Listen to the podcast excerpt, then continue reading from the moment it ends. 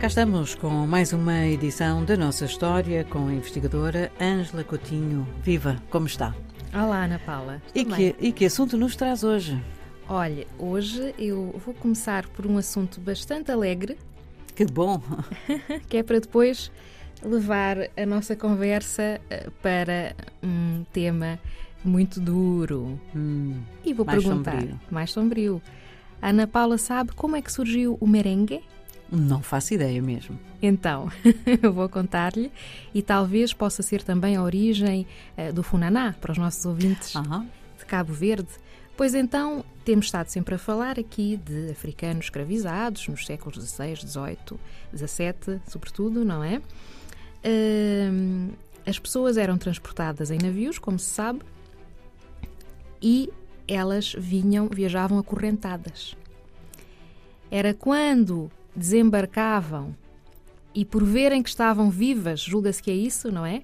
Começavam a tentar desentorpecer o corpo Hum. e iam batendo com os pés, um a seguir ao outro, hã? Ah, bom. e, e mexendo o corpo, e assim surgiu a dança do merengue. Faz sentido.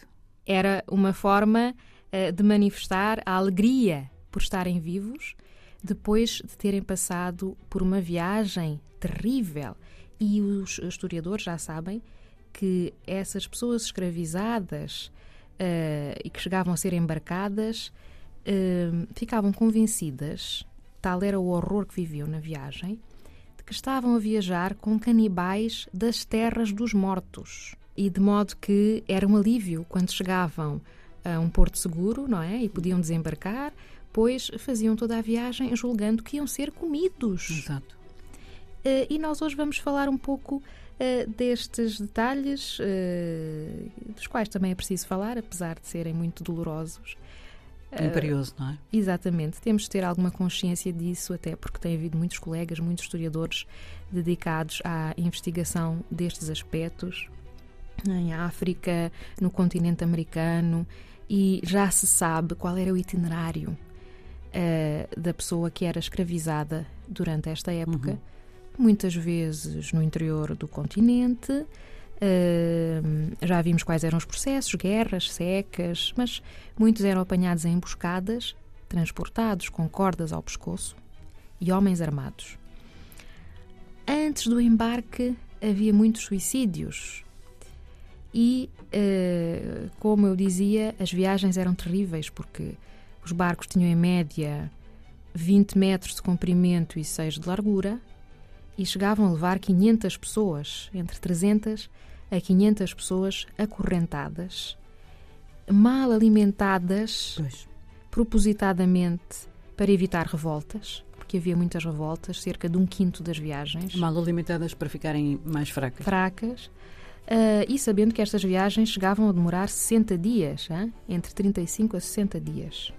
À chegada eram expostas como mercadorias, as pessoas já terão visto isso em filmes, não é? E Claro. eram ah, avaliados e adquiridos, e já dissemos que tudo isto era legal, portanto as pessoas tinham título de propriedade de, de- de uma outra pessoa humana. Aliás, a escravatura não existiu só neste contexto, tem existido ao longo da história da humanidade, e como já dissemos, até os dias de hoje, infelizmente. Portanto, até chegarem às tais plantações de cana-de-açúcar, cerca de metade tinha falecido já em toda esta trajetória, todo este processo.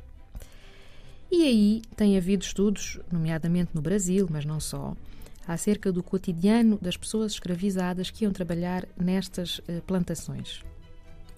Considera-se que tinham um cotidiano marcado pela violência. Trabalhavam com capatazes, que tinham chicotes, não é? Castigavam-nos. Ahm, podiam ter jornadas de trabalho que chegassem a 20 horas. E dormiam em barracões. As célebres senzalas eram barracões eh, onde se agrupavam todos, homens, mulheres e crianças. Eles estavam divididos assim em compartimentos, homens, mulheres e crianças. Ao escravo não era permitido constituir família, regra geral. O filho que tivesse era propriedade também do seu dono, não é? Estas senzalas, que eram construídas perto da tal casa grande dos senhores, tinham poucas janelas, normalmente com grades, e eram trancadas à noite. Tudo isto para evitar as fugas. falámos das muitas fugas que havia, não é? Uhum. Uh, também é preciso saber que fora, em frente à senzala, normalmente havia um tronco ou um pelourinho onde as pessoas eram castigadas. Os senhores tinham a obrigação de lhes dar alimentos e vestuário. Ora, a Ana Paula já está a imaginar que, com este estilo de vida, as pessoas não viviam muito tempo. Claro. E, portanto, havia os chamados, no Brasil chamava-se escravos crioulos, que eram já os nascidos neste contexto, uhum. não é? Havia os escravos crioulos e era sempre necessário, isto era toda uma dinâmica, todo um sistema que obrigava a ir sempre procurar mais gente no continente. Porque eram tantas pessoas que faleciam neste processo e depois as pessoas não conseguiam aguentar durante muitos anos este esse regime violento de, de, de vida, não é? A, a, todos os níveis físico, emocional, não é? Uh, lembrar também que quando dizemos que o corpo do escravo era considerado propriedade do senhor, já estamos a imaginar o que acontecia às poucas mulheres, não é? Claro. Com certeza que nestas épocas a violação era permitida até nos casamentos, não é? Mas não há dúvida de que os estudos mostram que a mulher escrava, uh, o corpo dela podia ser usado por qualquer homem, não é? Uh, e era, portanto, alvo de abuso sexual. Uh, uma curiosidade para além destes, destas pessoas que trabalhavam nas plantações, havia os escravos domésticos. Depois havia também os escravos que viviam nas cidades. E a Ana Paula já ouviu falar de uma expressão que usam no Brasil, tenho amigos brasileiros que me falaram nisso. Quando uma pessoa pergunta, você me alugou? Hum, não conheço. Não conhece? Confesso, não. é uma expressão que usam os brasileiros quando estamos num relacionamento em que a pessoa está a abusar muito de nós. Ah, uhum. hum? E isto vem de uma realidade que passou a existir no século XIX, sobretudo no Rio de Janeiro, por diversas razões. Passou a ser a capital do Império Português primeiro depois, com a independência do Brasil, passou a ser a capital do Império Brasileiro, havia muitos estrangeiros, etc. E nas cidades havia dois outros figurinos legais: havia os escravos de aluguer e os escravos a ganho, que foram outras experiências uh, de escravatura que se viveu uh, no Brasil, por exemplo. Em que é que isto consistia? Bem, havia pessoas no Rio de Janeiro que tinham escravos e alugavam-nos e com isso tinham rendimentos para a sua subsistência.